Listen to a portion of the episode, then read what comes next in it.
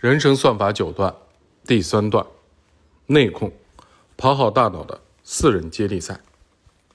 大脑最神奇之处，也许在于它会思考自己。很多的时候，决定一个人命运的，并非他的思考，而是他对自己思考的思考。狄更斯说：“一个健全的心态，比一百种智慧更有力量。”何谓健全？就是指。一个人思维内控点的完整性。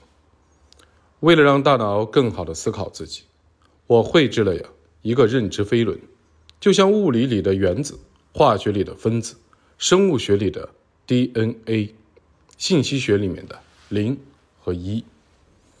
这是大脑认知的基本的单元，也是一个可视的、可感知的，甚至可以操控的模型。如果说人生算法，二段介绍了大脑的两套的思维系统，并要求我们在二者之间自如的切换。三段的学习则会进一步的拆解大脑的认知，帮助我们在思考的过程中建立内部的控制点。我想先通过两位学者的研究，向你介绍内部控制点这一概念。你可能听过《富豪的心理》这本书，他是财富研究领域的学者。雷纳·吉特尔曼博士在采访四十五位高净值的人士后发表的研究成果，旨在探索人格特质与成功创造财富之间的关联。吉特尔曼发现，成功的公司的创始人有八种人格特质，其中一个和内部的控制点有关，即人们的行为由自己控制。成功者坚信，我的命运掌握在我自己的手里。内部的控制点，或退一步的讲，控制点最初由美国心理学家朱利安·罗特提出，是人格心理学的一个概念。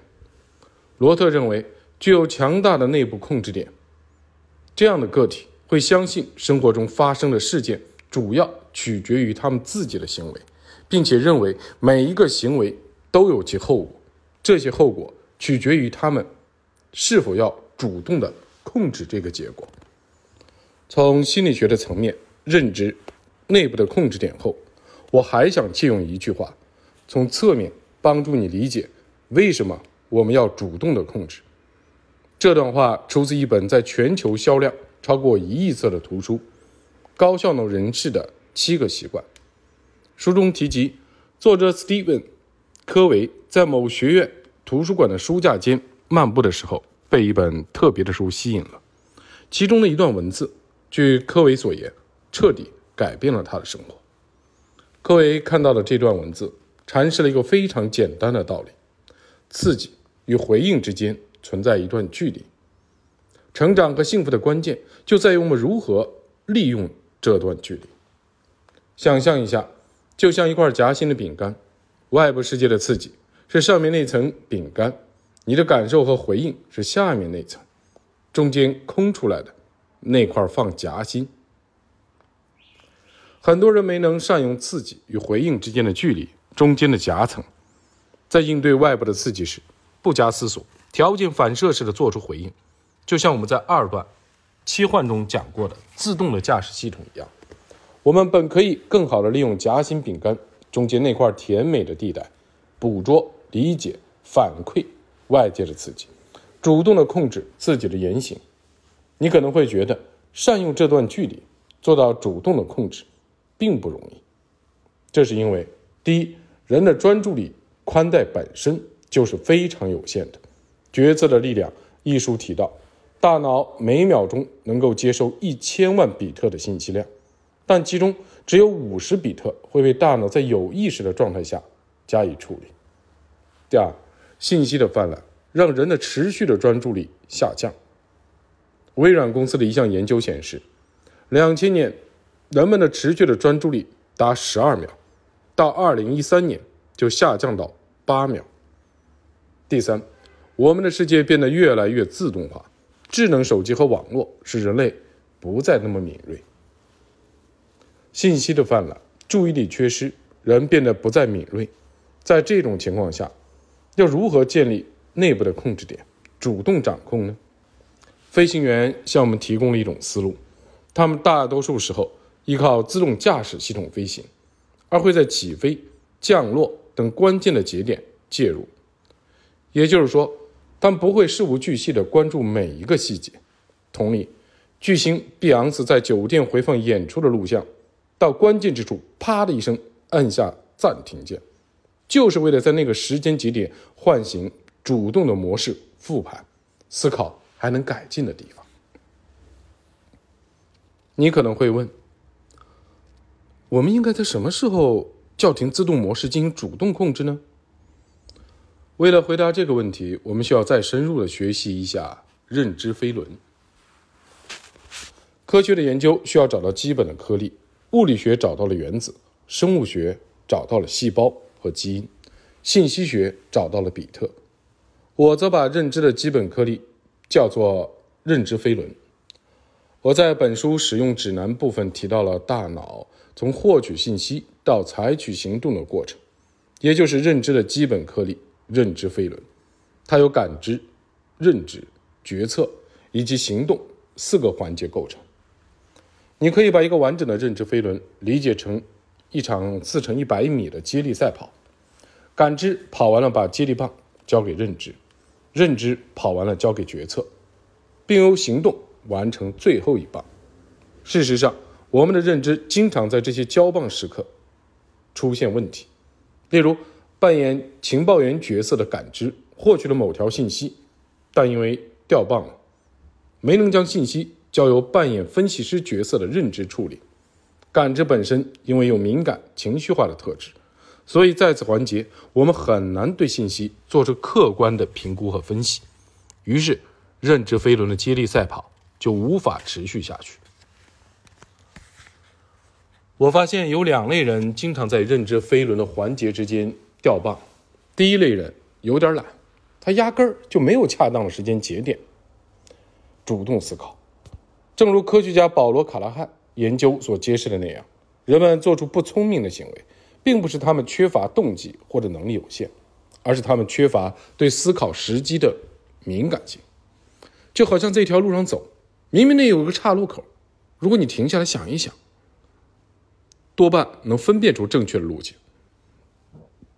但大部分人压根儿没有停下来想想。那么，应该如何提升思考的敏感性，在认知交棒的时刻开启主动的模式呢？我给你一个评判思考覆盖范围的指标——思考率。这是我创造的一个词儿。思考率等于主动思考的次数。占认知飞轮交棒次数的比例，整体的思考效果等于思考的质量乘以思考率。有些人思考质量很高，但是思考率却不够，在该停下来好好想一下的时刻，仓促行事，不过脑子。所以，尽管他们看起来很聪明，但整体的思考的效果却不怎么样。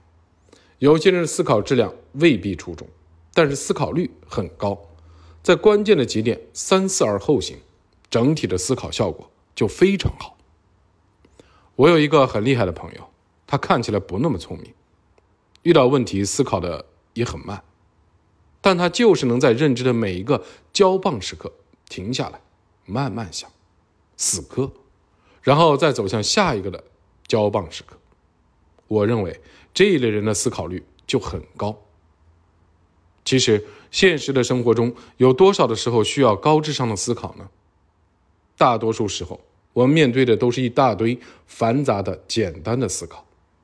要想提高思考的质量，很多时候并不是努力就有用，而是要想提高思考率，几乎每个人都可以做到。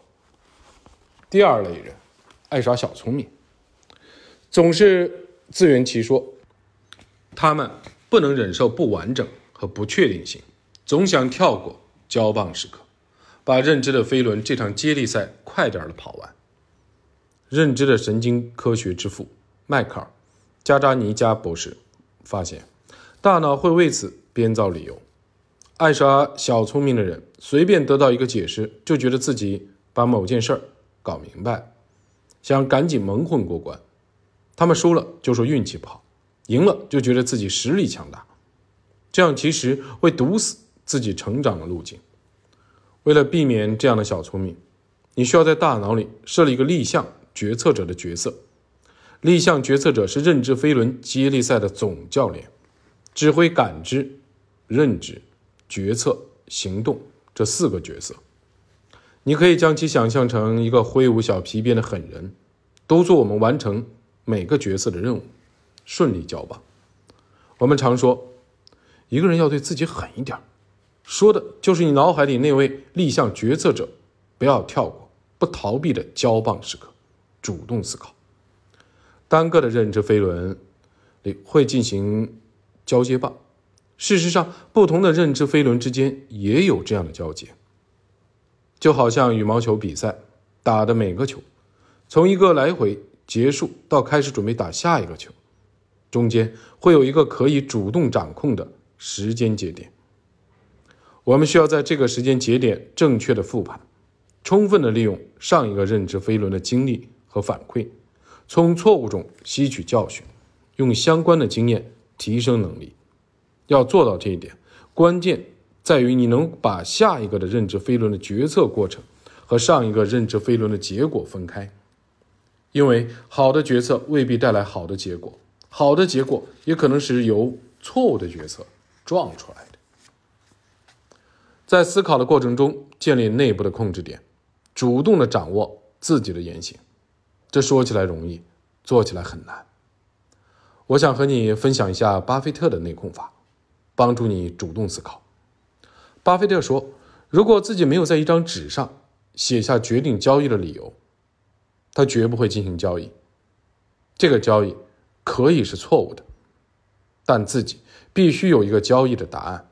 比如他在纸上写道：‘我今天要花五百亿美元收购苹果公司，因为巴拉巴拉巴拉。’如果不能写出收购苹果公司的理由，他就不会收购。”你可能会问，写下交易理由有什么用啊？其实，巴菲特这么做就是人为制造了一个内部的控制点，给自己主动思考的机会，防止爱欺骗自己的大脑过于冲动。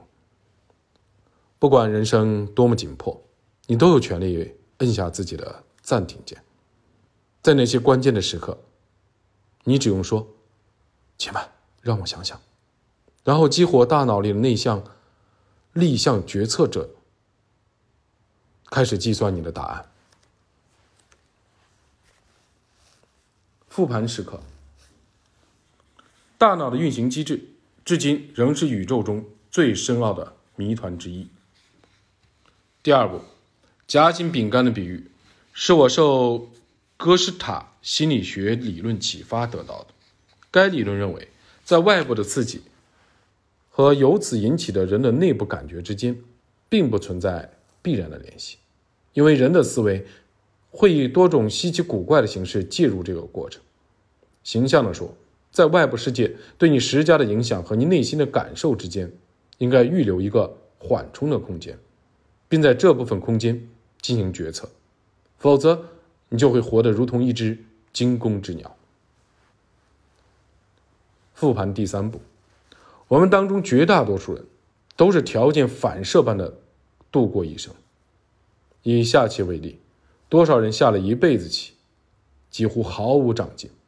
原本是智力游戏，不是应该越玩越聪明吗？现实是，很多人都是把下棋当做往水里扔石头的游戏，对手走一步，自己跟着走一步。我称之为不动脑筋的动脑筋。第四步，其实还可以从另外一个角度来理解大脑的效率。假如大脑是发动机，有些发动机的最大输出功率很大，持续的输出功率很小；但有些发动机最大的输出功率未必那么大，但是持续输出的功率很大。第五步的复盘，我们为什么要把思考想的那么复杂呢？因为鸟不懂空气动力学也能飞，但你不懂空气动力学就没法造出飞机。第六，内省的去思考，思考这件事儿本身就不容易，而我们还要通过慢镜头分析，透过显微镜可视化的观察，思考的微观的结构，能够真正的理解这一点的人不会太多。第七，认知飞轮的四个环节和六项思考帽不是一回事，后者是一个集思广益的平行思维的工具，而认知飞轮就是一个完整的思维决策过程的慢动作的分解。第八，我有个建议，你可以尝试闭上眼睛，演练一下认知飞轮，想象你的大脑中的四个迥异的人，有你。来指挥。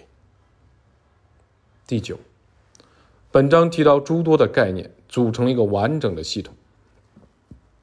我先讲内控点，再讲认知飞轮四个环节的交棒时刻，然后从一个人思考问题的角度提出思考率，这是一个递进的理解的过程。